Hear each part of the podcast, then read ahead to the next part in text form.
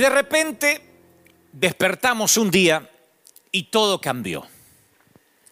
En Disneyland finalmente la, la verdad terminó superando la magia, se terminó la magia, pensábamos que nunca el parque temático más famoso del mundo iba a cerrar, pero la verdad terminó ganándole a la magia, como era el eslogan que teníamos cuando fuimos a predicar a ese sitio.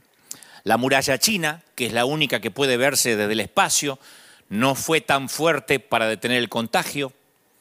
New York, la ciudad que nunca dormía, de pronto fue obligada a apagar la luz y a descansar a la fuerza. En este momento Manhattan duerme. Ya ningún camino quiere conducir a Roma. la, la frase que acuñaron nuestras madres, todos los caminos conducen a Roma, hoy nadie quiere ir a Roma. El representante de Dios en la tierra se quedó sin fieles en su plaza y hasta él también tuvo que hacerse la prueba del coronavirus.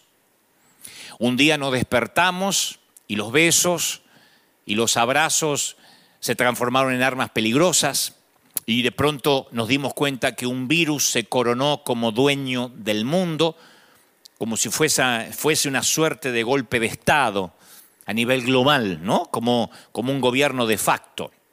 Y de pronto, las fronteras que siempre se defendieron con guerras o con altos muros para que aquellos no pasen para acá, ni los de acá miren para allá, de pronto esos muros se quebraron con gotitas de saliva. Y empezó la equidad, la igualdad en este contagio.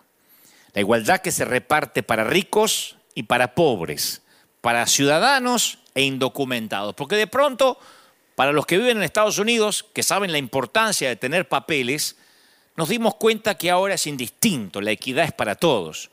Una mañana nos dimos cuenta que vivimos en un planeta que hoy se pone una máscara no solo para, para tapar un virus, sino para tapar nuestra vulnerabilidad, a veces rozando con la, soberbia, fue como que tuvimos un golpe. Y digo tuvimos, porque esto es una autocrítica todos los que vivimos en este planeta, independientemente del país donde hayamos nacido o donde nos toque vivir ahora. ¿Y qué hicimos? Bueno, algunos nos lavamos las manos para no reconocer nuestra responsabilidad, como Pilato, nos dimos cuenta en pocos días, porque esto no es una cuestión de años, nos dimos cuenta que hoy una enfermera se volvió más indispensable que un futbolista, que ya nuestras conversaciones no hablan tanto de Ronaldo, de Messi, sino que ahora hablamos de enfermeras, de gente anónima que nunca van a ganar millones, ni sus pases se van a hablar en los eh, portales de la red como si fueran jugadores de alta gama, pero hablamos de ellos.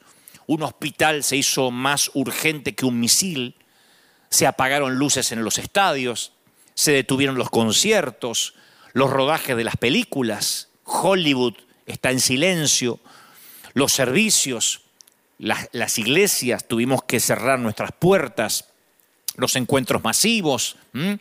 Y entonces, en el mundo hubo tiempo y hay tiempo para la reflexión. Yo pienso que en esta semana no hay un ser humano que no haya reflexionado que no haya reordenado prioridades. Y si no lo hiciste, seguramente lo estás por hacer. Porque tres gotitas de mocos en el aire nos pusieron a valorar a nuestros viejos, a nuestros abuelos, a nuestra familia, a valorar a nuestra congregación, que muchos pastores dábamos por sentado, la gente va a estar ahí siempre. Y un día la gente ya no estuvo aquí, porque no puede, no porque no quiere.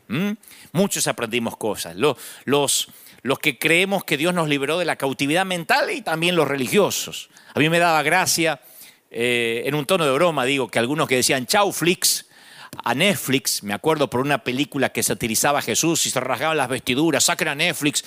Los mismos, me consta que son los mismos. Ahora están diciendo en las redes, menos mal que tenemos a Netflix, nos quedó Netflix. Yo digo, los mismos religiosos que se rasgaban los vestidos, ahora volvían a suscribirse como hijos pródigos y Netflix los estaba esperando. Pero, digo, fuera de broma, fundamentalmente está pasando algo que solo ocurre, creo que en las guerras mundiales. El mundo entero está levantando los ojos al cielo. Yo creo que en las guerras mundiales pasa una cosa así que el mundo entero está levantando los ojos al cielo. Y qué paradoja justo ahora que las iglesias están cerradas, ahora que los templos, las sinagogas, las mezquitas, ahora que todas las religiones tienen que cerrar sus puertas, es cuando la gente está buscando a Dios. O sea, Dios está demostrando que para que todos se vuelvan a Él, Él ni siquiera nos necesita a nosotros. No necesita nuestros edificios, es verdad. Dios no necesita, nosotros necesitamos el edificio. A mí me encanta River Arena porque es bonito, porque es lujoso, porque huele rico. Pero yo lo necesito. La gente, cuando tiene que buscar a Dios, en este momento no lo va a encontrar en un edificio. Y algo Dios nos empieza a mostrar. Hace poco yo vi a un ministro tratando, en estos días, tratando de justificar que su congregación siempre fue la única que tenía o que tiene la sana doctrina, pues siempre hay, eh, es un ministro que yo respeto y quiero mucho, por cierto. Eh, es un hombre de edad y él siempre se jacta de que su iglesia, y apenas una o dos más creo que en todo el planeta van a ser salvas porque son las que tienen la sana doctrina, él decía, ¿dónde está la cosecha que decían algunos que venía para este año? ¿Mm? ¿Dónde están esos profetas que decían que su iglesia no paraban de crecer? ¿Dónde se van a esconder ahora? Y yo quiero decirte esto, no sé si ese querido hermano me va a mirar, pero hermano querido, yo quiero decir esto, lo vas a ver, vas a ver este año la cosecha, es cuestión de días. Es verdad, el 2020 es el tiempo de la cosecha. Hasta tu iglesia, que no crece hace años, va a crecer, si es que lo crees. Pero de verdad te digo, y no solo, bueno, si no lo crees lo vas a ver pasar, como tantas veces te pasó, pero si no, lo vas a creer y lo vas a ver. Esto es una palabra que yo digo de verdad. La cosecha del 2020 va a ser la más grande de la historia. Ayer me decía alguien, eh, o antes de ayer me decía, cuando prediques el domingo, eh, por favor, danos ánimo. Bueno, este es el ánimo que viene de parte del Señor. Hoy las iglesias las sinagogas, las mezquitas, los templos, yo creo que todos, sin distinción, porque no quiero decir nosotros las iglesias cristianas evangélicas, yo creo que todos se están preparando para dar la bienvenida y proteger a los desamparados. Algunos tendremos o tendrán la sana doctrina, otros no, pero todas las iglesias están prestas para abrir sus puertas y va a venir una gran cosecha. Y aquellos que tengamos una palabra y aquellos que tengamos la presencia de Dios en nuestra nave, vamos a poder acogerlos, eh, ayudarlos, restaurarlos, solidificarlos. Y aquellos que no estén listos para la cosecha se la van a perder, pero viene una cosecha muy grande. Digo, porque algunos ahora es cuando dicen, no, eh, es que los que decían cosecha, ¿dónde están ahora? ¿Cómo que viene? Va a ser grandioso.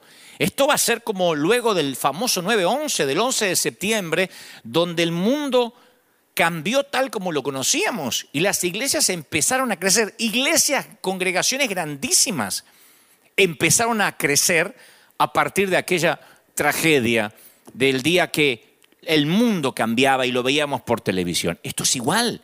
La gente se está volviendo a Dios. Hace poco, la semana pasada, yo estaba en la oficina, eh, estábamos preparando esta acción de salir a dar de comer a la gente y ayudar. Y entonces entra a mi, hacia mi escritorio alguien que pertenece a nuestro comité, a nuestro board, es un gran amigo, se llama Rob Owen, gringo.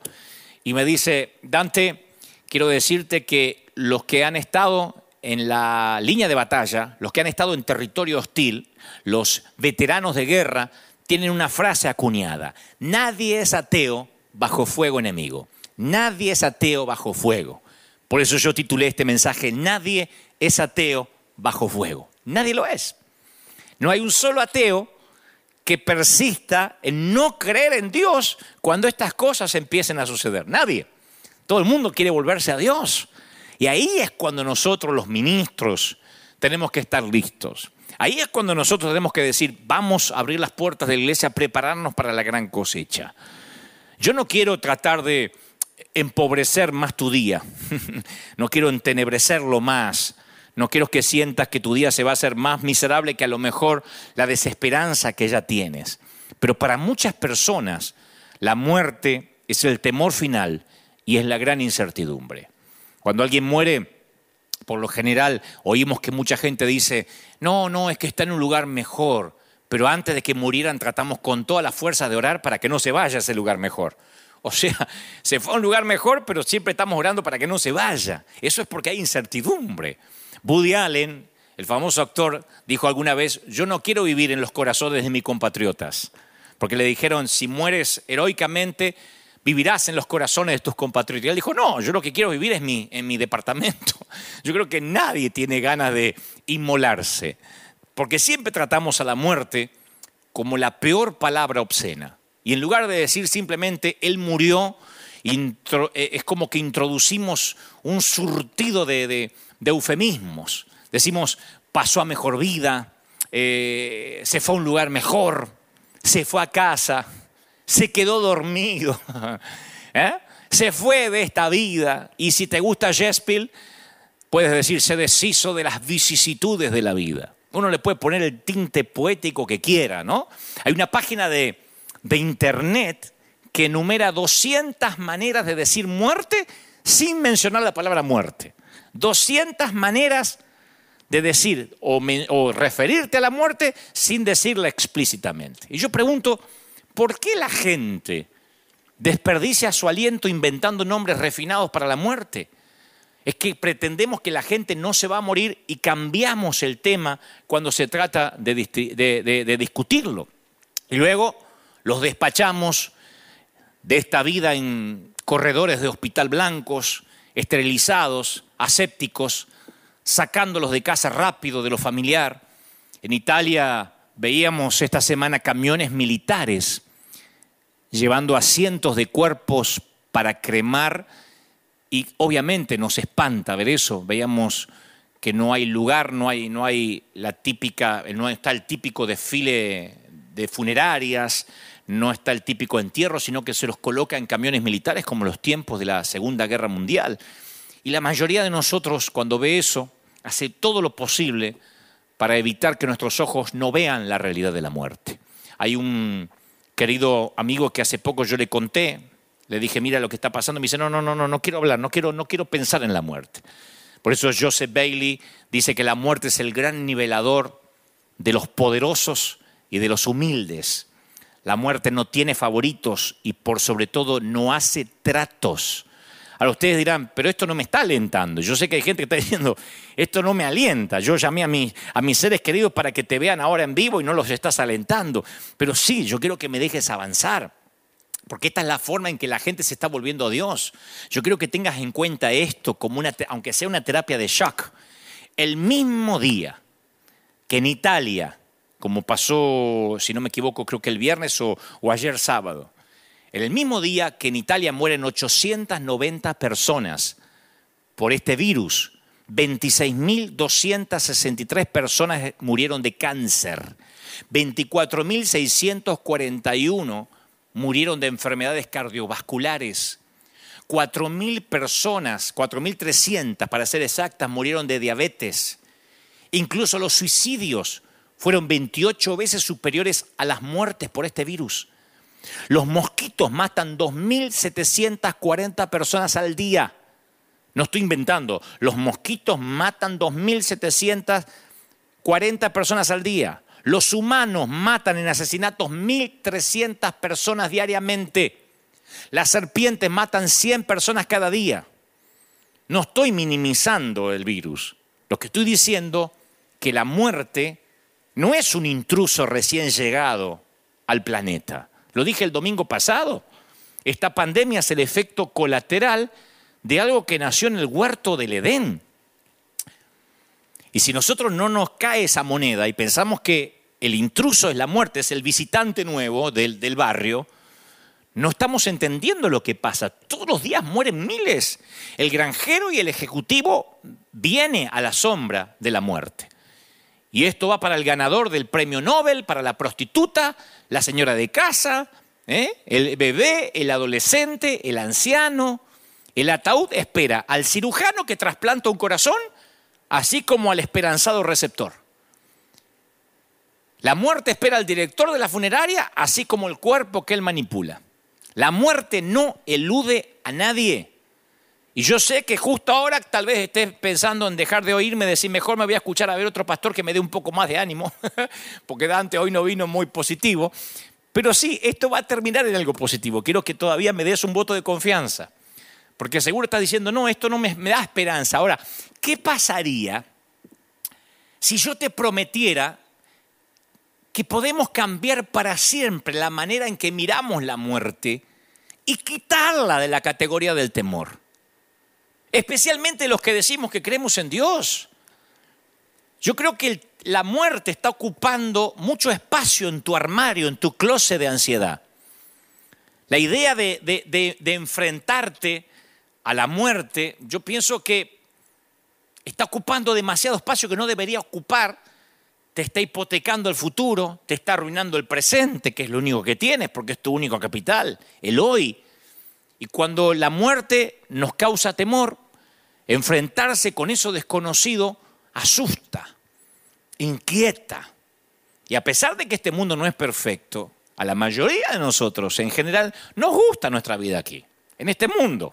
Yo una vez hice una encuesta aquí y dije, ¿cuántos tienen ganas de irse al cielo? Me levantaron todos la mano, los miles. Amén. Y después le dije, ¿cuántos se quisieran ir hoy? Nadie me levantó la mano. o sea, como dice un contador de cuentos en Argentina, Luis Landricina, el querido Luis Landricina, todos creemos en la vida eterna, pero nadie tenemos apuro, ¿no? Yo creo que soñamos con cosas que queremos hacer aquí y todavía queremos tiempo para disfrutar de la familia, para disfrutar de, los amigos. Lo que pasa es que la vida aquí es familiar y es conocida, pero hay mucho, hay mucho acerca de la eternidad que es desconocido y eso nos inquieta. Es más, yo tengo que ser honesto y decirte que hasta hace unos pocos años yo tampoco pensaba mucho en el cielo. Y mucho menos anhelaba irme ahora. Yo decía, no, yo tengo cosas para hacer, aparte tengo la vida por delante. Como yo siempre bromeo con nuestra congregación, este, apenas tengo treinta y tantos años, porque yo no cuento la edad que ya viví, sino los años que me quedan. Sin embargo, empecé a pensar mucho en la muerte cuando mis hermanos fallecieron. Mis hermanos, uno de 46, casi para 47, partió con un infarto fulminante. Y la partida de mi mamá a la eternidad, 40 años de que después Dios la sanó, Dios le regaló 40 años de, salud a mi mamá, allá en el año 1975 Dios la sanó de cáncer. Me la regaló 40 años y cuando se la llevó me obligó a contemplar mi propia mortalidad. Porque yo también pensaba que nadie se iba a morir en casa. Estamos acostumbrados a la vida, nacer es normal, respirar lo es. Reír, abrazar, besos a la hora de ir a la cama es normal. Pero no fuimos hechos para decir adiós. El plan original de Dios no tenía despedidas.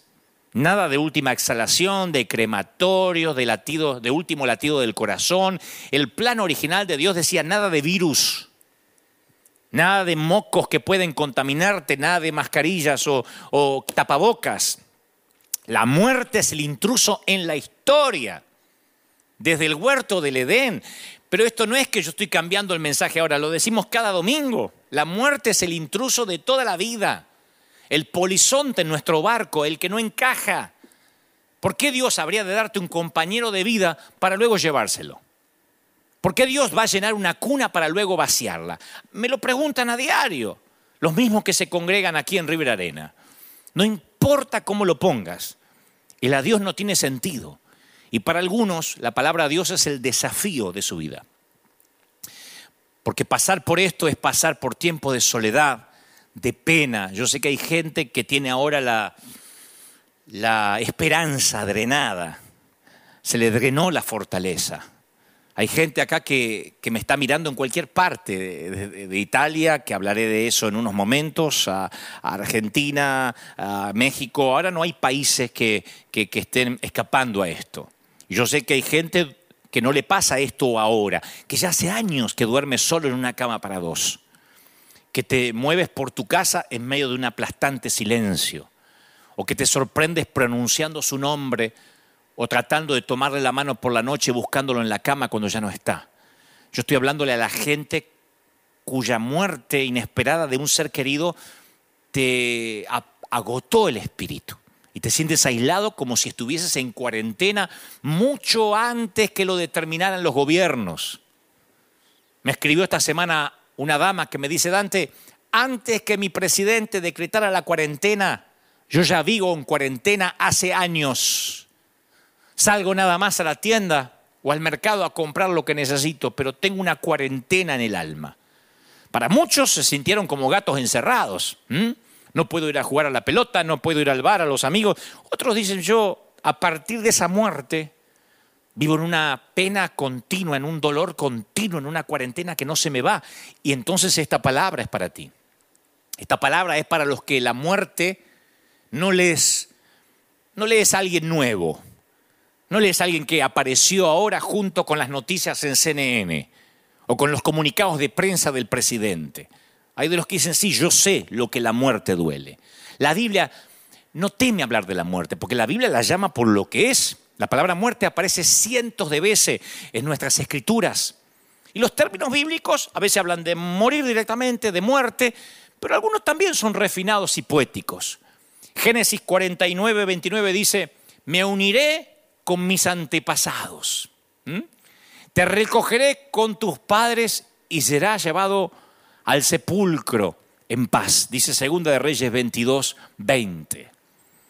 Y el siguiente versículo yo creo que es, a mi humilde criterio, el más bello en cuanto a lo que la Biblia menciona respecto a la muerte. Dice, al Señor le conmueve profundamente la muerte de sus amados. Salmo 116, 15. ¿Mm? El escritor de los Hebreos lo resume sin rodeo. Dice, cada persona está destinada a morir una vez y después vendrá el juicio. O sea que la cuenta regresiva para la muerte comienza desde el nacimiento. Y diré esto, aunque no suene correcto, tú y yo estamos muriendo en este mismo momento. El reloj de arena nunca sube, siempre baja. El calendario va de izquierda a derecha y de enero a diciembre, nunca al revés. El tiempo no tiene botón de rebobinado. Estamos todos los días envejeciendo un poco. Y aunque la muerte comienza cuando nacemos, la vida comienza cuando nacemos de nuevo mediante la fe en Cristo. Por eso es vital que ahora todo el mundo levante los ojos al cielo. Qué paradoja cuando las iglesias están cerradas. Pero los que podemos predicar en línea, que hay muchos pastores que lo están haciendo, tenemos que decirle a la gente, este es el momento para nacer de nuevo. Porque muchos cristianos tienen la noción equivocada que la vida eterna va a comenzar cuando mueran. Y la vida eterna comienza cuando nacemos de nuevo, cuando aceptamos a Jesús en el corazón, cuando nos arrepentimos de los pecados, cuando lo reconocemos como su suficiente Salvador. Este es el momento de hablar de evangelismo. Yo decía el domingo pasado, este no es el momento de disculpar a Dios. No tenemos que ponernos frente a una cámara a reprender espíritus de coronavirus, que esto no viene de Dios, que esto viene del diablo, porque eso hasta hace ver pusilánime a Dios. Como que esta pulseada la está ganando Satanás. No hay que disculpar a Dios. No, este momento hay que predicar de salvación, de volver a Dios. Hay que decir, podrías morir, porque todo el mundo está muriendo, sea por el coronavirus, por el cáncer, por la diabetes, porque te pica una serpiente, porque resbalas en la bañera, por una CB, por lo que sea, porque te asesinan para robarte algo.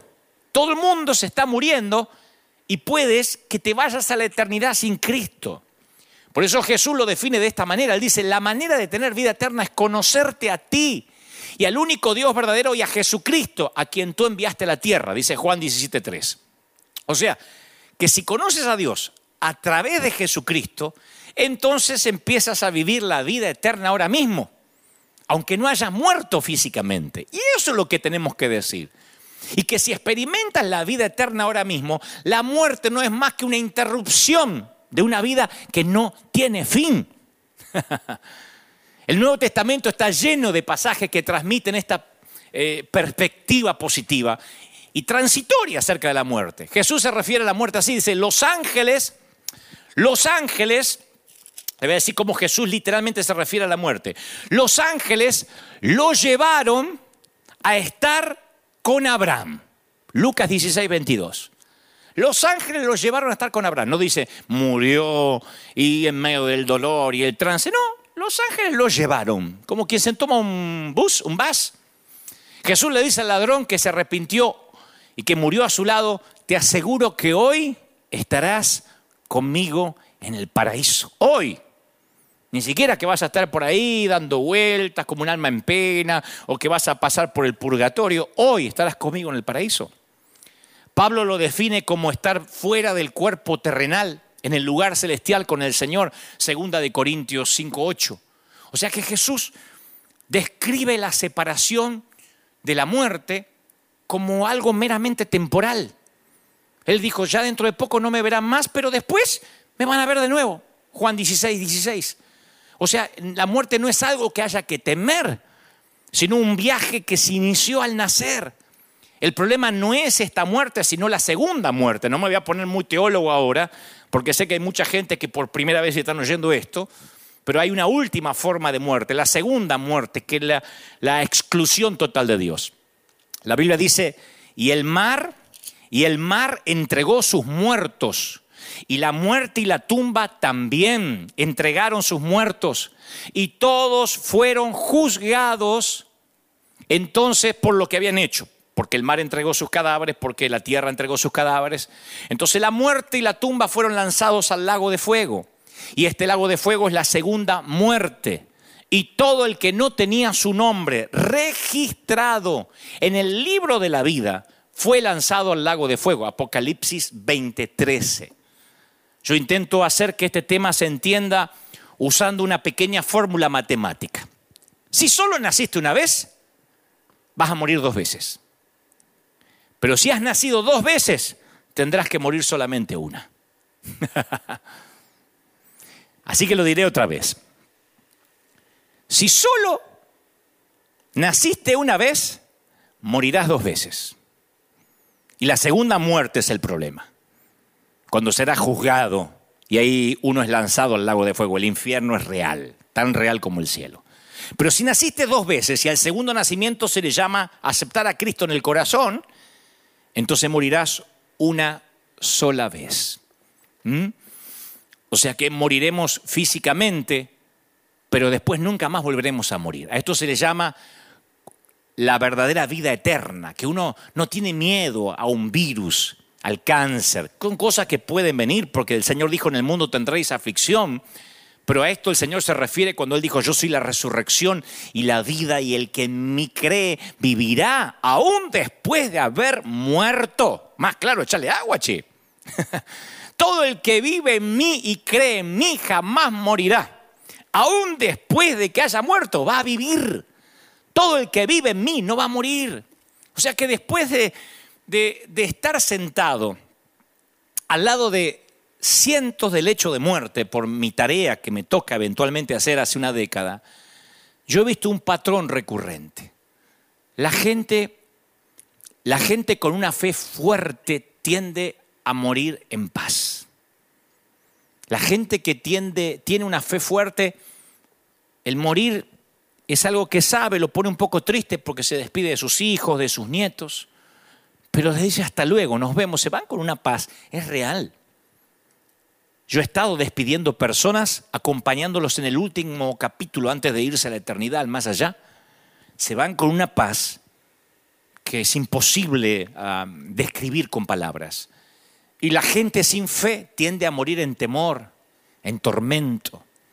Por eso dije que el título de este mensaje, nadie muere ateo bajo fuego, nadie. Lo saben los veteranos de guerra, cuando el fuego enemigo, cuando estás en el territorio hostil y las granadas enemigas explotan cerca tuyo, nadie deja de decir, Dios mío. Y el que nunca fue a la iglesia le pide al que tiene una pequeña Biblia metida en el bolsillo, ora por mí. Y cuando está allí muriéndose, por lo general no pasa como Hollywood lo retrata, que le dice, dile a mi novia que siempre la amé. Por lo general lo primero que piden es por su alma. No, no se acuerdan de la novia, no se acuerdan necesariamente de, de la suegra, se acuerdan del Señor. Y dicen, tú que eres cristiano, dime, tengo una oportunidad allí, en el último aliento. Nadie muere ateo bajo fuego. Nadie muere ateo con una pandemia. Entonces, si nosotros, los que predicamos, entendemos esto, estaremos ante las puertas de la mejor cosecha de la historia, del apogeo de la iglesia como nunca antes. Por eso yo empecé este mensaje diciéndole a aquellos que dicen, ¿dónde estaba la cosecha que, predecían? Ahora la vamos a ver. Yo oí una historia acerca de un hombre que va al médico y, cuando se va, es una, va a un examen de rutina, el médico le dice, mire, después que tenga los exámenes yo lo voy a llamar con los resultados. Y un par de días después, el médico lo llama, le dice, mire, caballero, tengo los resultados y tengo que, tengo que darle algunas malas noticias. Entonces el hombre se pone pálido y le dice, bueno, dígame, estoy sentado, dígame. Le dice, bueno, tiene 24 horas de vida. ¿Se imaginan cómo recibe la noticia el otro hombre, no? Y dice, no me digas. Y dice, sí, pero tengo una noticia peor. Y le dice el, caballero, ¿y qué puede ser peor? Que tenga, ¿Qué puede ser peor que tener 24 horas de vida nada más? Y dice, es que estoy tratando de llamarlo desde ayer. y llamadas como esa ocurren no solo en los chistes malos. Hay un montón de médicos haciendo llamadas similares todos los días con noticias fatales. Todos los días. Ver fotografías de doctores llorando en Italia de enfermeros frustrados, agarrándose la cabeza porque no, no pueden detener tanta mortandad, nos golpea, pero básicamente nos hace ver que la muerte ha estado viviendo con nosotros desde que nacemos y hemos sido tan torpes algunos que hemos creído que a nosotros nunca nos va a pasar. De hecho, así decíamos, o así decían algunos cuando esta pandemia comenzó. Tranquilo, que esto le pasa a los viejitos como si no tuviéramos padres, ¿no? Como si nosotros mismos nunca fuéramos a ser viejitos. Pero un día ya no afecta solo a los viejitos, sino también a los jóvenes. Habrán visto que en Brasil tuvieron que llevar presos a un montón de jóvenes que se negaban a tener cuarentena o a quedarse en casa, iban a las playas diciendo, no, nosotros no nos afecta. Y de pronto empezaron a morir personas más jóvenes. Pasa con una pandemia, pero pasa aunque no haya pandemia. La palabra dice, necio, esta noche vienen a perderte tu alma. Pero uno está comiendo, bebiendo como los días de Noé, sin pensar que la muerte está allí, es el vecino de al lado, es el matón del barrio que tarde o temprano va a llamar a tu casa. No quisiéramos tener en nuestra vida, tener nuestra vida, nuestro hogar, nuestro alma eterna en orden para que cuando ese momento llegue nos vayamos con Él en paz. Yo creo que si eres un cristiano que sigue preocupado en cuanto a la muerte, incluso un poquito, necesitamos hablar de esto. Yo me sorprendí mucho leer a muchos cristianos decir, no, no salgas a darle de comer a la gente, te arriesga, pastor, no tienes miedo. Pero me lo decían con miedo, no como un tema de prevención. Y yo le respondí, sí, tomamos las precauciones necesarias, no somos unos kamikazes, pero hay dos maneras de enfrentar el futuro, con miedo o con fe. El futuro, las pandemias, la vida, el matrimonio, los hijos, el funeral, todo o con fe o con miedo. Entonces, puedo comprender que los ateos ahora tengan miedo y vamos a capitalizar ese miedo, aunque suene feo, para conducirlos a aquel que quita el temor. Pero no puedo entender que aquellos que se congregan domingo tras domingo, que se saben todos los coros de Gilson, de Jesús Adriano, de Menganito, de Elevation, estén con miedo. Ay, y si nos agarra la pandemia, a miedo, de verdad tiene miedo a morir. No estoy diciendo que no se prevengan. Soy el mismo tipo que dijo el domingo pasado, prevenir es como ponerse el cinturón de seguridad cuando uno sube al auto o al avión. Está bien, pero de ahí a que nos muramos de miedo, a que tengamos temor. Si nuestra vida está en orden, ¿por qué deberíamos tener temor? Cuando Jesús salió de la tumba abierta el domingo de resurrección, la derrota de Satanás fue total. Su arma de muerte había sido destruida. Y ahora Satanás tiene que conformarse con ganar las batallas chiquititas, las pequeñas, porque la guerra que comenzó la perdió para siempre. La última esperanza del diablo es convencerte en que vivas como si la victoria de Cristo nunca hubiese ocurrido. Al enemigo le encantaría que estuvieras esclavizado con temor a la muerte. Cumple la cuarentena, pero no tengas temor.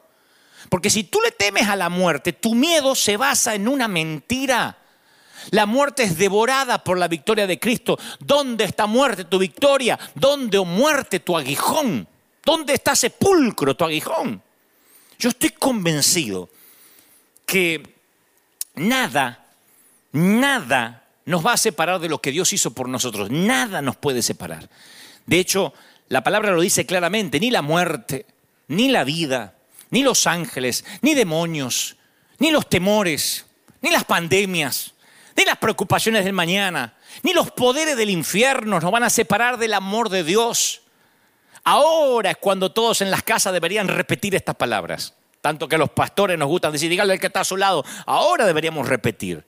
Ningún poder en las alturas, ni en las profundidades, ni nada en toda la creación podrá separarnos del amor de Dios que es revelado en Cristo Jesús nuestro Señor, le dice Pablo a los romanos, Romanos 8:38. Entonces uno como cristiano ahora tiene que decir, bueno, a ver, ¿qué nos está mostrando el Señor? Digo a los cristianos, que nadie muere ateo bajo fuego. Que nadie muere ateo bajo fuego. Y los que tenemos a Cristo y tendremos que morir de una forma u otra, lo haremos en paz. Lo haremos elegantemente. Lo haremos con nobleza. Si yo me tengo que morir, lo haré con nobleza, de pie. Sea con una CB, sea con un cáncer, con la pandemia, voy a prevenir como me prevengo siempre y cuido mi salud, porque este es el templo del Espíritu, pero sin miedo, sin temor. La iglesia es la que tiene que tranquilizar a la gente. Y Dios se ocupó que nuestros edificios por ahora estén cerrados, de modo que nosotros como iglesia podamos tranquilizar a la gente a nivel vecino, en la calle, si nos toca ir a la tienda, a la farmacia, no sumarnos al temor. Porque si nos hubiésemos quedado dentro de los edificios estaríamos repitiendo las mismas frases absurdas de que Dios está contigo, que nada te va a pasar, que la sangre te cubre, empodérate. Ahora no estamos en los edificios, hay que convivir con los que tienen miedo. Y tenemos que decirle que no hay que temer. El 7 de diciembre de 1941, el reverendo Peter Marshall tuvo un discurso a los cadetes de Anápolis. Fue cuando ocurría el famoso Día de la Infamia, cuando se estaba desarrollando en, Pearl Harbor el momento literalmente que estaba en llamas por un ataque enemigo. Y entonces este, este oficial, que además es doctor, que además es reverendo, porque tiene todo, es un hombre que, Dios lo ha usado mucho, además es militar, además sabe de medicina, dio el discurso a los muchachos que estaban allí, que iban a sacrificar la vida por el país. Y él cuenta una historia rápidamente de un niño moribundo, una historia real, un chiquito que tiene una enfermedad terminal, que le preguntó a su mamá, mamá, ¿cómo es morir? ¿Duele? ¿Va a dolerme morir? Y la madre suspiró, pensó un momento qué decirle, le dice, mira, ¿te acuerdas cuando eras más pequeño y jugabas mucho y te quedabas dormido en la cama de tu mami? Te despertabas de alguna manera y a la mañana te encontrabas en tu cama. Había pasado que tu papá llegó con sus brazos grandes, te había levantado, te había desvestido, te puso el pijama mientras dormías y no te dabas cuenta. Así es la muerte es despertarte en tu propia habitación. Por eso tal vez creo que ningún versículo de, las Escrituras nos va a dar una, imagen más consoladora que aquel Salmo 23, el Salmo del pastor por excelencia, que ya lo saben, ¿no? Aunque ande en valle de sombra y de muerte, no temeré mal alguno porque tú estarás conmigo. Tu vara y tu callado me infundirán aliento. Lo hemos dicho algunos desde la escuela dominical. Pero nos cuesta entender que la muerte no es un, eh, no es un destino, es un viaje. Cuando yo ande, cuando yo pase, hay una versión que David dice, cuando yo pase por el valle. David no ve la muerte como un destino, lo ve como un viaje, una travesía. No habla de una cueva, de un camino sin salida, porque yo he escuchado a muchos cristianos, no, no, esto es un camino sin salida y vamos a morir todos. Él habla de un valle. Y un valle que tiene una abertura en ambos extremos, una apertura en ambos extremos. Y el énfasis está en por, aunque, aunque vaya por valles, indica un estado temporal, una transición, un camino brillante adelante, un futuro esperanzador. Y para los cristianos los problemas siempre son temporales. Para nosotros tenemos que decirle a la gente, esto es temporal. Me decía el otro día alguien, no digas que esto va a pasar. ¿Cómo no? Esto tiene fecha de caducidad. Dejaré de predicar si esto no pasa. Tiene fecha de caducidad. Porque para los cristianos todo lo que pasa es temporal. Y las bendiciones para los cristianos son eternas. Grábatelo. Los problemas para los que creemos en Cristo son temporales y las bendiciones son eternas. Para los ateos las bendiciones son temporales y los problemas son eternos. Para el que no tiene a Dios, el auto de alta gama es temporal. La casa, la mansión en Beverly Hills es temporal. Hubo un príncipe que se contagió el coronavirus. O sea, es príncipe, vive en un palacio, sangre real, linaje sanguíneo azul. Y todo es temporal. Su problema es eterno. En cambio nosotros podemos tener problemas temporales, pero las bendiciones son eternas.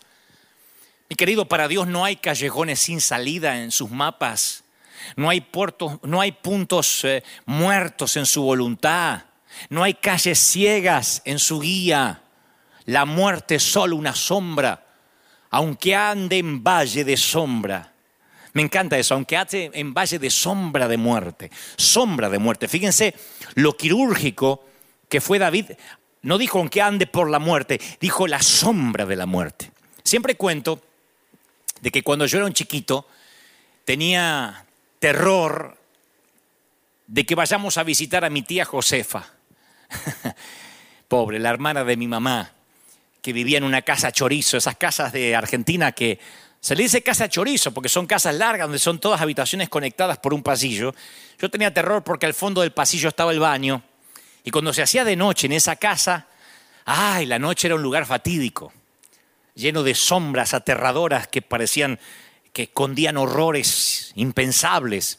Y durante las horas del día yo veía claramente que no había peligro, no había ningún monstruo acechando en, el, en ese pasillo. Pero tú sabes lo que la oscuridad le hace a ciertos lugares. La oscuridad a ciertos lugares los distorsionas.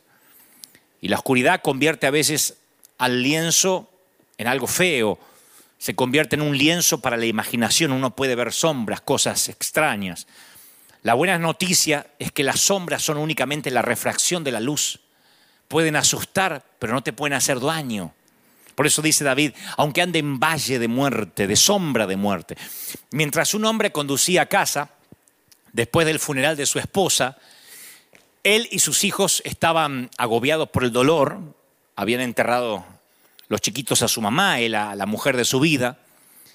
Y entre que él buscaba palabras de consuelo para sus nenes, pasa una gran furgoneta, una camioneta por al lado y la sombra cubre el auto. Entonces él aprovechó y le dice, chicos, ¿qué preferiría que les pasara por encima? ¿Un camión o su sombra? Y los nenes dicen, la sombra, por supuesto. Y él les dice, mire, hace dos mil años el camión le pasó por encima al Señor Jesús para que solo su sombra hoy nos pasara por encima. y para el cristiano, la muerte no es más que una sombra. La muerte es una sombra. Y esto lo tenemos que saber los cristianos. Porque yo sé que me escuchan muchos que ya tienen al Señor. Pero a mí me preocupó mucho que en las redes me decían, danos esperanza, ¿qué va a pasar? Esto es el apocalipsis, ya viene el anticristo, sea lo que sea. Sea que pase lo que pase. No deberíamos preocuparnos los que tenemos al Señor. Me han dicho, no le des de comer a la gente porque te arriesga, no le sirve, no sirve de nada que les des de comer. Yo digo, ¿de verdad? Habría que acuñar esa frase, no sirve de nada que les des de comer, ¿de verdad?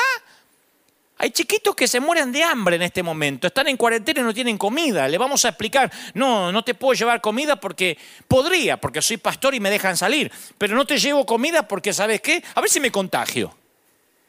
De verdad. David dice, aunque ande en valle de sombra, nunca estás solo. Dice David, tú estás a mi lado, dice el Salmo 23.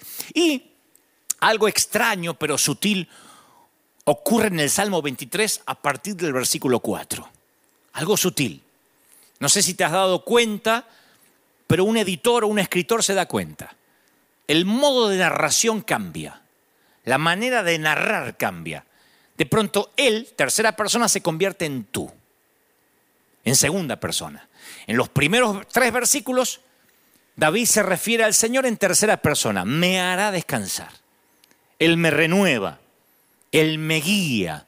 Y sin embargo, abruptamente, la tercera persona se convierte en segunda persona y David dice, tú estás a mi lado. Él deja de hablar del pastor y comienza a hablar con el pastor. Es como que hasta ahí venía hablando de Dios. Y en medio de la sombra se da cuenta que Dios está justo ahí. Entonces dice, no temeré porque tú estás a mi lado. Como muchos ministros, que por año hablamos de Él en tercera persona, pero ahora tenemos que decir, Dios está acá y hablarle a Él. Yo veo el Salmo de David y veo que un ensayo, un ensayo, una tesis, se convierte en una conversación íntima. Hablando de Él, está dando un, no sé, eh, una suerte de, de conferencia en un seminario bíblico. Pero de pronto dices, tú estás aquí. Y esto tiene sentido únicamente si caminaste por el valle de muerte, de sombra de muerte. Porque uno piensa mucho en Dios y de repente uno se encuentra sumergido en una conversación con Él. Su presencia cambia de repente toda la línea de pensamiento. Yo con el paso de los años he hablado con mucha gente que viaja por sus caminos más oscuros y siempre me dicen que nunca han estado más conscientes de la presencia del pastor de, pastor de pastores que cuando caminaban por esas sombras. Yo he notado algo muy curioso en todos estos días, y principalmente en esta cuarentena que empezó en varios países, me pongo a pensar mucho porque tengo que transmitir siempre a los oídos de la gente que Dios me presta lo que creo, Dios me dice. Entonces trato de reflexionar mucho, más de lo habitual. yo pensaba que si hay personas a las cuales hay que preguntarle cómo aguantar, cómo resistir, es a las mujeres.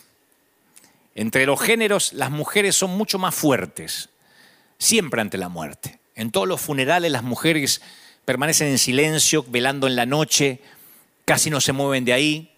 Al igual que junto a la cruz, las mujeres son capaces de permanecer de pie, siempre. Ahora es cuando nos damos cuenta que cuando la Biblia habla de sexo débil no está hablando de, de sexo debilitado, sino de la mujer que debe ser contenida, dignificada, ¿no? Porque se dice que el hombre lucha mientras tiene esperanzas. La mujer, en cambio, comienza a actuar con más intensidad cuando se da cuenta que ya no hay mucho que hacer. Quizás por eso las mujeres tienen el valor de estar junto al lecho del dolor y los varones, como nos sentimos inútiles, salimos al estacionamiento en un funeral a contar chistes malos. Y esto se vio al pie de la cruz con nitidez, porque para los apóstoles no había nada que hacer. Pero para María y las mujeres que la acompañaban, esos instantes eran valiosos y querían compartir esos instantes, grabarlos en su mente con sensibilidad maternal, eh, sensibilidad femenina. Ahí las fuertes, ustedes van a ver que al pie de la cruz y en la tumba de Jesús, las fuertes eran las mujeres, porque lo femenino se caracteriza por su capacidad de espera. Por eso pueden quedar embarazadas. Los varones no aguantaríamos un mes de embarazo, diríamos ya, ya. Trataríamos de inducir al parto prematuro, porque lo masculino siempre tiene objetividad, pragmatismo, pero para, mientras que para ellos el camino, para nosotros el camino es una necesidad para llegar, el embarazo acostumbra a las mujeres a la gestación, a, la realidad, a, a los meses de angustia. Todas las mujeres en algún momento piensan, será normal, vendrá bien el parto, y se acostumbra a esperar. El hombre quiere ver resultados. Si él pudiera, abreviaría el camino. El hombre valora las metas, pero no disfruta la intensidad del camino. Y las mujeres tienen la capacidad de ser fieles en el silencio, en la espera, en los momentos fundamentales. Los hombres no sabemos qué hacer. Se prolonga la cuarentena. Yo he hablado con muchos hombres que dicen, no sé qué hacer en casa. Tengo que escuchar a mi mujer. Tengo que estar con mis hijos. Y las mujeres están ahí. Hay mujeres que ahora están mirándome diciendo, sí, yo ya vivo en cuarentena. Salgo de tanto en tanto, pero yo estoy creando chiquititos. No me puedo mover. Les hablo a las mujeres que para ir al baño tuvieron que hacerlo por años o por meses con la puerta entreabierta para mientras estar controlando al chiquito. Los varones sabemos esperar menos. Creemos que la vida hay que conducirla, hay que cambiarla, transformarla y si no lo podemos hacer, nos sentimos inútiles. Los apóstoles no supieron qué hacer con su dolor y lo convirtieron en qué? En miedo. Que no nos pase eso. No convirtamos esta espera, esta cuarentena en miedo.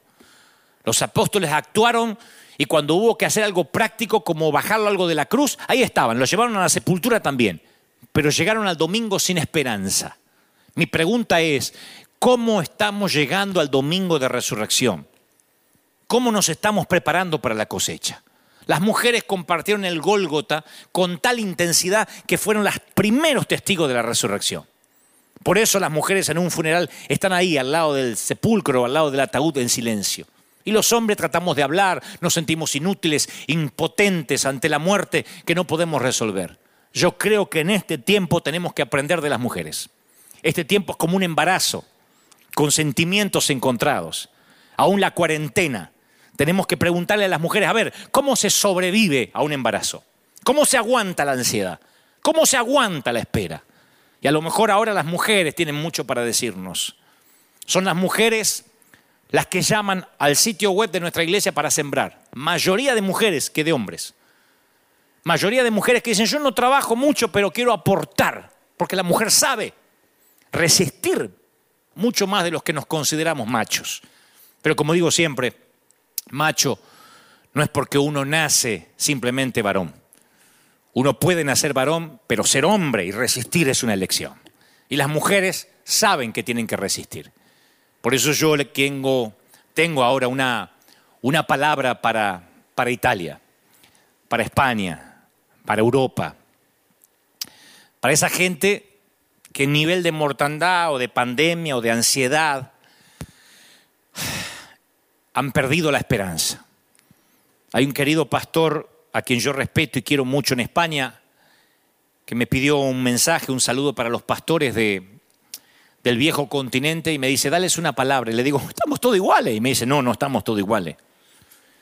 Estos pastores han perdido la esperanza, a veces se le han muerto consiervos, se le han muerto diáconos, gente de la iglesia. Y yo creo que todas las despedidas están en el reloj del Padre.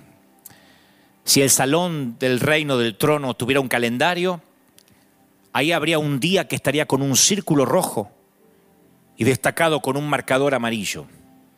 Dios ha decretado una reunión familiar. Dice la Biblia, Él mismo dará la orden, los arcángeles atronarán, Él descenderá del cielo y los muertos en Cristo resucitarán.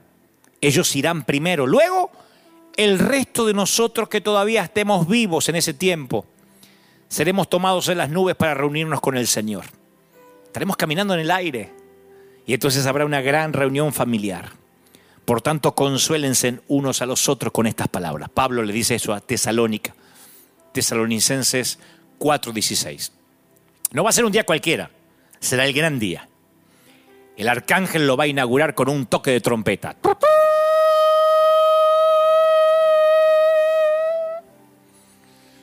y miles de ángeles van a aparecer en el cielo.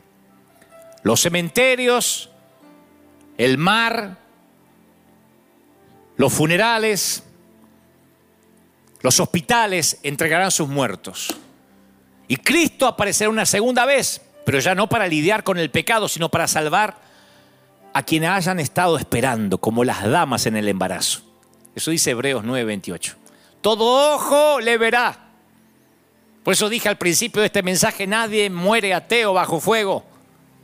Hay un momento en que todo ojo levanta los ojos al cielo, todos van a estar observando. Cuando Cristo haga esa reunión familiar, todo ojo le verá. Los que murieron, los que están vivos. Napoleón volteará a ver, volteará la cabeza para ver. Los ojos de Martín Lutero, de Cristóbal Colón se van a agrandar. Los malvados déspotas van a presenciarlo, los dictadores, los mártires con sus túnicas blancas de paraíso. Y desde Adán hasta el bebé nacido, justo en el estruendo de la trompeta, todos serán testigos de ese momento. Y el Señor va a respetar la decisión de aquellos que lo rechazaron, porque el Señor es un caballero y los va a desechar por la eternidad. Y luego va a bendecir el deseo de aquellos que aceptaron y los concentrará para una reunión familiar. Enjugará Dios toda lágrima. Amo ese versículo. Apocalipsis 21:4. Enjugará Dios toda lágrima de los ojos de ellos. La primera acción de Dios va a ser pasarle pulgar así. Por la mejilla de cada hijo, como diciendo, a ver, a ver, a ver, no más lágrimas, a ver, no más lágrimas. Con los mismos dedos que formó el cosmos, te las va a secar. No más mocos, no más virus, y este largo recorrido llamado vida va a culminar. Y los vas a ver a ellos, ¿eh? Por eso dije que este mensaje va para mis queridos amigos italianos, españoles, chinos. Habrá una gran reunión familiar con el maestro. Por tanto, aliéntense con estas palabras. Tu futuro con quien tuviste que despedir es mucho más grande que el pasado que viviste con él. Esto se lo digo a los pastores, a ese querido pastor que me escribió que acaba de despedir a su mamá infectada. La muerte parece que a veces se lleva demasiado. Claro, porque no sepultamos solo un cuerpo, sino el matrimonio que nunca se efectuó, los nietos que no vamos a conocer, los años dorados que nunca conocimos, sepultamos sueños. Pero en el cielo esos sueños serán realidad porque Dios prometió la restauración de todas las cosas. Hecho 3.21 dice, Él restaurará todas las cosas. Y todas las cosas incluyen las relaciones. En el libro El cielo es real cuenta la historia de un chiquito que durante su internación por una apendicitis, mientras estaba inconsciente, fue al cielo. Esto se hizo hasta, hasta devino en una película, en un filme. Y el papá de este chiquito llamado Colton habla el momento cuando este nene de cuatro años le dice a su mamá, mamá, en tu barriga murió una bebé, ¿no? Los papás nunca le habían dicho, nunca le habían mencionado al niño de esa pérdida. Él era demasiado chiquito como para que procesara esa información. Y la mamá le dice, ¿quién te contó que murió una bebé en mi barriga? Y el nene le dice, el Señor me lo dijo. Y la nena me lo dijo, la bebé, me dijo que había muerto en tu barriga. Pero está bien, ella se encuentra bien, mamá. Dios la adoptó. La mamá le dice, ¿quieres decir que Jesús la adoptó? No, mami, Jesús no, su papá lo hizo. Y los ojos de la mamá se iluminaron y le dijo, ¿y cómo se llama la bebé? ¿Cuál es su nombre? Dice, no, no tiene nombre. Me dijo que ustedes nunca le pusieron un nombre. Y está ansiosa porque tú y papá vayan al cielo a ponerle uno. Alguien está diciendo lo mismo respecto a ti en el cielo. Hay gente anhelando el día en que Dios haga esa reunión familiar. En el hogar final no hay adioses, de habitante de una tierra de adioses a ciudadano de un cielo de olas. de habitante de una tierra donde nos tuvimos en un momento que saludar con el codo a un mundo sin lápidas, sin cementerios, sin ataúdes, sin morgues. Un mundo donde no se hagan funerales. ¿Te imaginas? No más tierra sobre un cajón. ¿Te imaginas? No más virus. ¿Te imaginas no tener ningún solo problema? Nunca más. Yo no sé si te gusta tu nombre, pero tendremos uno nuevo en casa. Al que venciere, al que venciere, yo le daré un maná escondido y una piedrecita blanca. Y en, el y en la piedrecita escrito un nombre nuevo, al cual ninguno conoce, sino solo aquel que lo recibe. Apocalipsis 2.17. Tiene sentido. Me gusta. Príncipe, princesa, tigre, campeón, amor. Tu nombre terrenal se va a olvidar, porque el futuro es tan bueno que amerita un nombre nuevo. Estar en casa es tan bueno que ningún nombre común serviría, ni siquiera Dante, que suena tan bien. Así que si te han dicho perdedor, divorciado, separado, indocumentado, infectado, hmm, allá habrá un nombre nuevo. Y el mayor problema no es sentirte lejos de casa cuando lo estás, sino creerte que estás en casa cuando realmente no lo estás. Y esta tierra no es tu casa. A tu historia le falta el mejor capítulo, a tu concierto le espera la mejor canción. Un gran compositor guarda su mejor obra maestra para el final. Y Él te espera en casa. Cada segundo es un paso dado hacia esa eternidad. Cada aliento es una página que das vuelta, que te acerca a esa reunión familiar. Cada día es un kilómetro, una milla registrada. Hmm. Ahora que, ahora que todos los, los mapas se tiñeron de rojo con la presencia del virus, ahora cuando quienes venimos a dar esperanza vamos a ser bien recibidos bajo cualquier idioma y debajo de cualquier color de piel. Antes de la pandemia, cuando salíamos a repartir cosas, porque siempre amueblamos casas completas, no falta quien pregunta, pero yo soy católico, ¿eso importa? Porque a mí me manda cosas el curita. ¿Ustedes son gringos o son hispanos? Ahora, con la pandemia, nadie pregunta en qué creemos, de qué color es nuestra piel. Me gusta porque en estos tiempos deja de importar mi forma de vida, si tu fe no es la mía. Bastará que me anime yo a extender mi mano cuando nadie más lo quiera hacer.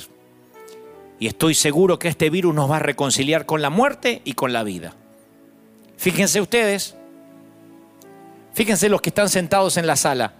¿Desde cuándo no se juntan así? Desde el último partido en que jugó vuestro país. Desde un superclásico que no se juntaban todos juntos. ¿Mm? Y ni siquiera hay cerveza, ni siquiera hay holgorio. Miren lo que Dios tuvo que hacer para devolverle el altar, el altar familiar a las casas. Es que siempre, después de un gran diluvio, surge un pacto nuevo. Siempre. Después de un gran diluvio, surge un pacto nuevo. Así que yo pensaba, toda la semana pensé, ¿cómo tengo que orar? Yo no sé si a los pastores les es fácil orar. Yo me pregunté, ¿le pido a Dios por la cura ya? Cuando este virus llegó para igualarnos y que consideremos la vida eterna. Vieron que ya no hay discusión tanto de aborto, ni de salvemos las dos vidas, ni matemos a una. Vieron que ya no hay manifestaciones sobre inclusión de género, sobre cambiar nuestra manera de hablar. Vieron cómo se reorganizaron las prioridades, ahora es sobrevivir. Así que, ¿qué hago? ¿Le pido a Dios que detenga la pandemia? Cuando esta misma pandemia está haciendo que la gente busque a Dios, se va a detener. Nada más que yo no sé cómo orar. Le pido a Dios que cierre las puertas de las iglesias, que las vuelva a abrir, que las cierre. ¿Qué le pido a Dios? Porque justo ahora la gente comenzó a levantar altares en sus hogares, no lo habían hecho nunca. Le pido a Dios que no sea afectada la economía, cuando especialmente en Estados Unidos la economía siempre fue un Dios. Yo pastoreé una iglesia de algunas personas que dejaron de venir a la iglesia porque les salió un trabajo en domingo. Le digo, ¿y te vas a dejar de congregar? Y sí, pastor, hay que trabajar, hay que pagar el mortgage líderes que yo confiaba han tenido al crédito como su Dios. Y el sueño americano, americano valía más que buscar la voluntad de Dios. Son los mismos que ahora dicen, por favor, pastor, ¿cuándo se abre la iglesia? Un montón de gente a mí me ha dicho, ah, me voy ahora a Beckerfield, no sé dónde me voy a congregar. ¿Y hay iglesia allá? Ah, no sé, pero me salió un trabajo allá. Ni hablar de los que faltan porque les picó un mosquito, porque les tocó un puente, un fin de semana largo. Entonces Dios revirtió de pronto todo y ahora todo el mundo está buscando a Dios. Así que, ¿qué hago? ¿Le pido a Dios que cambie su voluntad? ¿Oro para que Dios haga su voluntad? Sí, porque yo confío de que su plan es perfecto. Oro para que todos los que tienen que ser salvos conozcan la verdad y ojalá que sea rápido, así esto pasa. Oro para que la fe de los santos no mengüe y para que ustedes, mis queridos ministros europeos, estén firmes. Oro por la unidad de la iglesia, pero la verdadera, ¿eh? No la de grupitos de élite. No de esos que se juntan. Vamos a juntarnos el grupito, pero aquel déjalo fuera porque se roba las almas. Y el otro no porque no predica la sana doctrina. Antes de esto había un montón de grupitos queriendo hacer unidades que no son tal. No, la unidad es con todo el mundo. La unidad es con el que se quiera unir porque nos vamos a sorprender cuando lleguemos al cielo de ver a gente que no esperábamos ni siquiera que pasara por la puerta de una iglesia. Y de haber dado por sentado a algunos que ni siquiera van a estar ahí. La unidad es para todos. Pero acá es cuando uno, ¡eh! Espíritu de ecumenismo. La unidad es para todo el mundo. Aquel que recibe a Cristo en su corazón, circuncidado, no circuncidado, gentil, judío. El Señor vino para todos. Así que oro para que la iglesia aprenda a no rematar a sus propios heridos. A ver si esta pandemia nos enseña algo. En lugar de escribir boberías para separarnos de los leprosos. Oro para que esta pandemia nos sirva de verdad para sostener a nuestros heridos. ¿Quién sostiene a los pastores que pecan? ¿Quién los sostiene a aquellos que tienen matrimonios disfuncionales? A los pastores que luchan con hijos en las drogas los rematamos. Decimos, yo no tengo nada que ver con él, la iglesia de Cristo no se parece a él. Eso hacemos nosotros. Las mafias se protegen. Las mafias, el reino animal se protege. Las bestias se protegen. Y en medio de una pandemia a lo mejor empezamos a entender que todos, independientemente si nos caemos bien o no, estamos haciendo lo mismo, predicando el Evangelio. Todos. Y usa grandes teólogos como esos que están del otro lado y a burros como este servidor. Así que lloro porque la pandemia nos enseña unidad de la de verdad. Nadie muere ateo bajo fuego enemigo. Pero también me dijo este veterano, y siempre el que está a tu lado es tu amigo, no importa si es negro, blanco, amarillo. Siempre es tu hermano de sangre. En una guerra se genera una hermandad tan grande que no hay diferencias, no hay peleas. Hace poco yo vi a alguien tratando de justificar, como dije, que su congregación es la mejor y tiene la sana doctrina y dijo, ¿por qué nadie profetizó esta pandemia? ¿Dónde están los profetas? ¿Y dónde está la cosecha que decías que iban a venir? Y yo te voy a decir así. Te voy a responder con la palabra. El oficial real en cuyo brazo se apoyaba el rey, respondió al hombre de Dios y dijo, mira, si aún Dios hiciera ventanas en los cielos, ¿podría suceder lo que estás diciendo? Fue cuando el profeta dijo, mañana todo el mundo estará comiendo en medio de una hambruna. El pueblo cometía canibalismo porque se estaban muriendo de hambre y el profeta Eliseo dijo, mañana se va a vender la cebada, mañana va a haber trigo. Y de alguien le dice, ¿qué cosecha? Ni aunque Dios abriera la ventana de los cielos, esto iba a pasar. Siempre hay gente así. Hasta el mismo Moisés le dice al Señor, ¿cómo vas a alimentar a 600 mil hombres? Son 600 mil. Los discípulos le dicen a Jesús, ¿de verdad? ¿Quieres que le demos de comer nosotros? ¿Has visto que el niño tiene apenas unos pancitos y unos peces?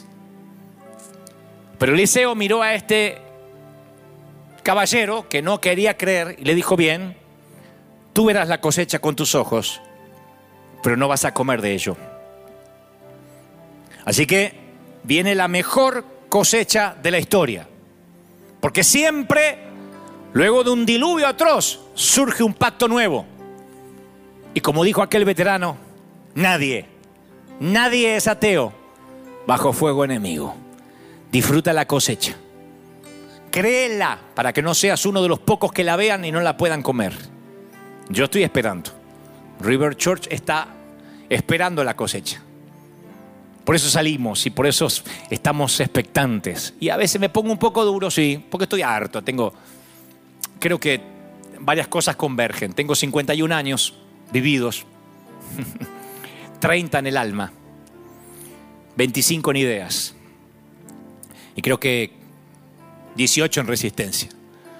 Pero tengo 51 años cronológicos, 30 años de servir a Dios y 30 años de contemplar también idioteces. Milagro de Dios e imbecilidades porque la estupidez humana, como dijo alguien, no tiene límites.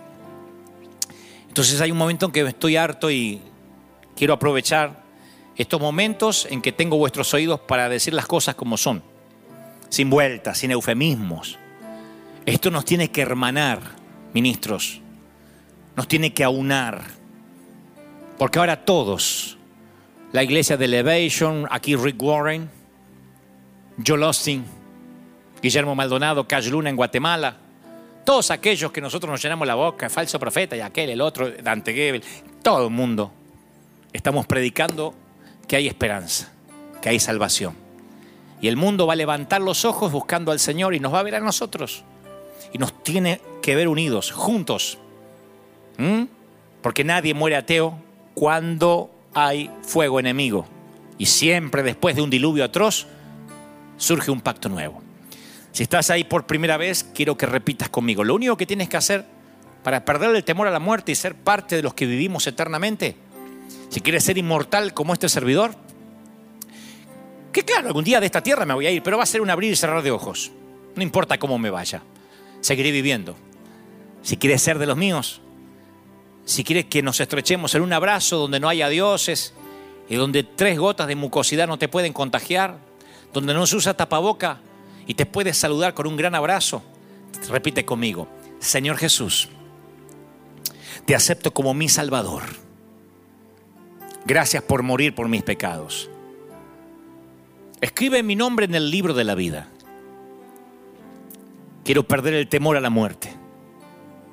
Y si me toca partir, ahora o en algunos años, quiero hacerlo en paz. Quiero que tus ángeles me lleven a la gran reunión familiar. Sálvame de la segunda muerte. Dame un segundo nacimiento. Amén. Y ahora sí, juntos, antes de despedirnos, gracias por haber estado ahí. Gracias por haberme acompañado. No sé qué nos va a deparar el día de mañana. Basta el día con su afán. Si esto cambia, estaremos, como les dije, en nuestros dos servicios habituales a las 9 y a las 12 aquí en 201 East de la calle Broadway en Anaheim, California.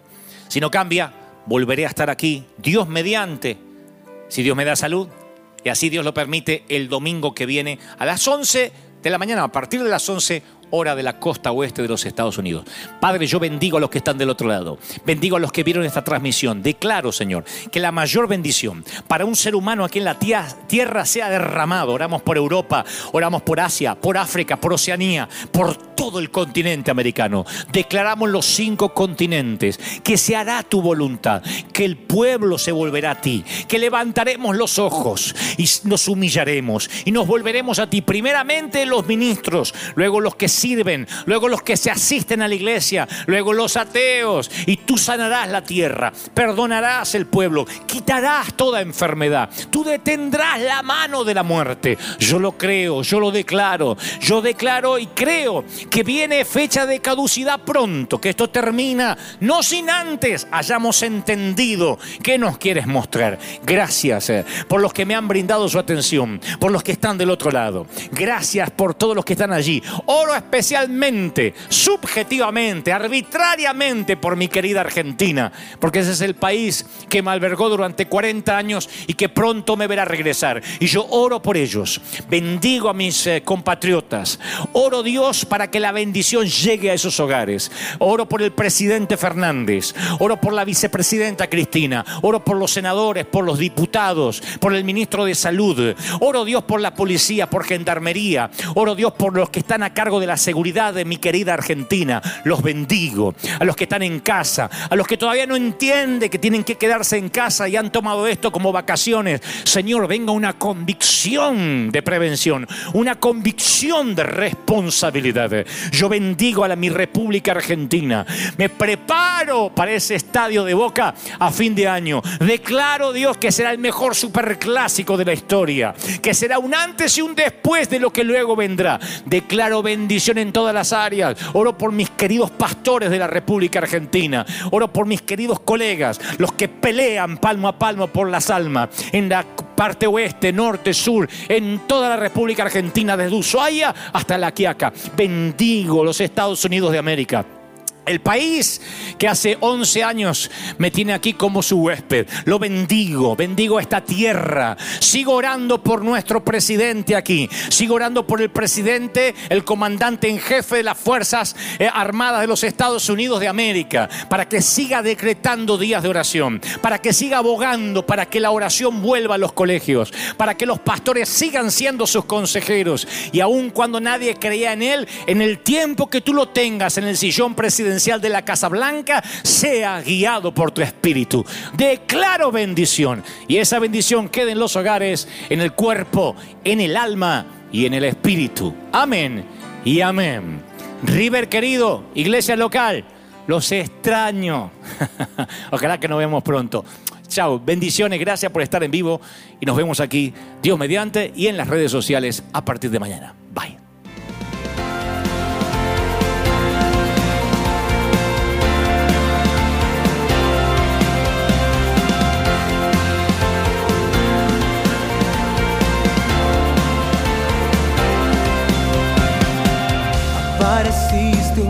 Noche de soledad, abandonado y perdido te reconocí. Tu voz diciéndome no temas, yo estoy aquí. El Padre me envió por ti y Me curaste las heridas, me sanaste mi Jesús. Todas mis cargas las dejaste allí en la cruz. Algo tan grande no lo puedo comprender. Oigo tu dulce voz diciéndome una y otra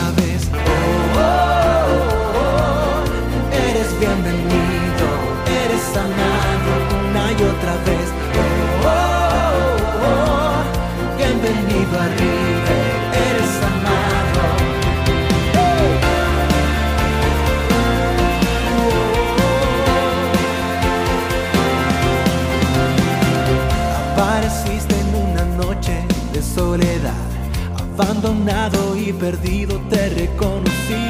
Tu voz diciéndome no temas, estoy aquí. El Padre me envió por ti. Y me curaste las heridas, me sanaste mi Jesús. Todas mis cargas las dejaste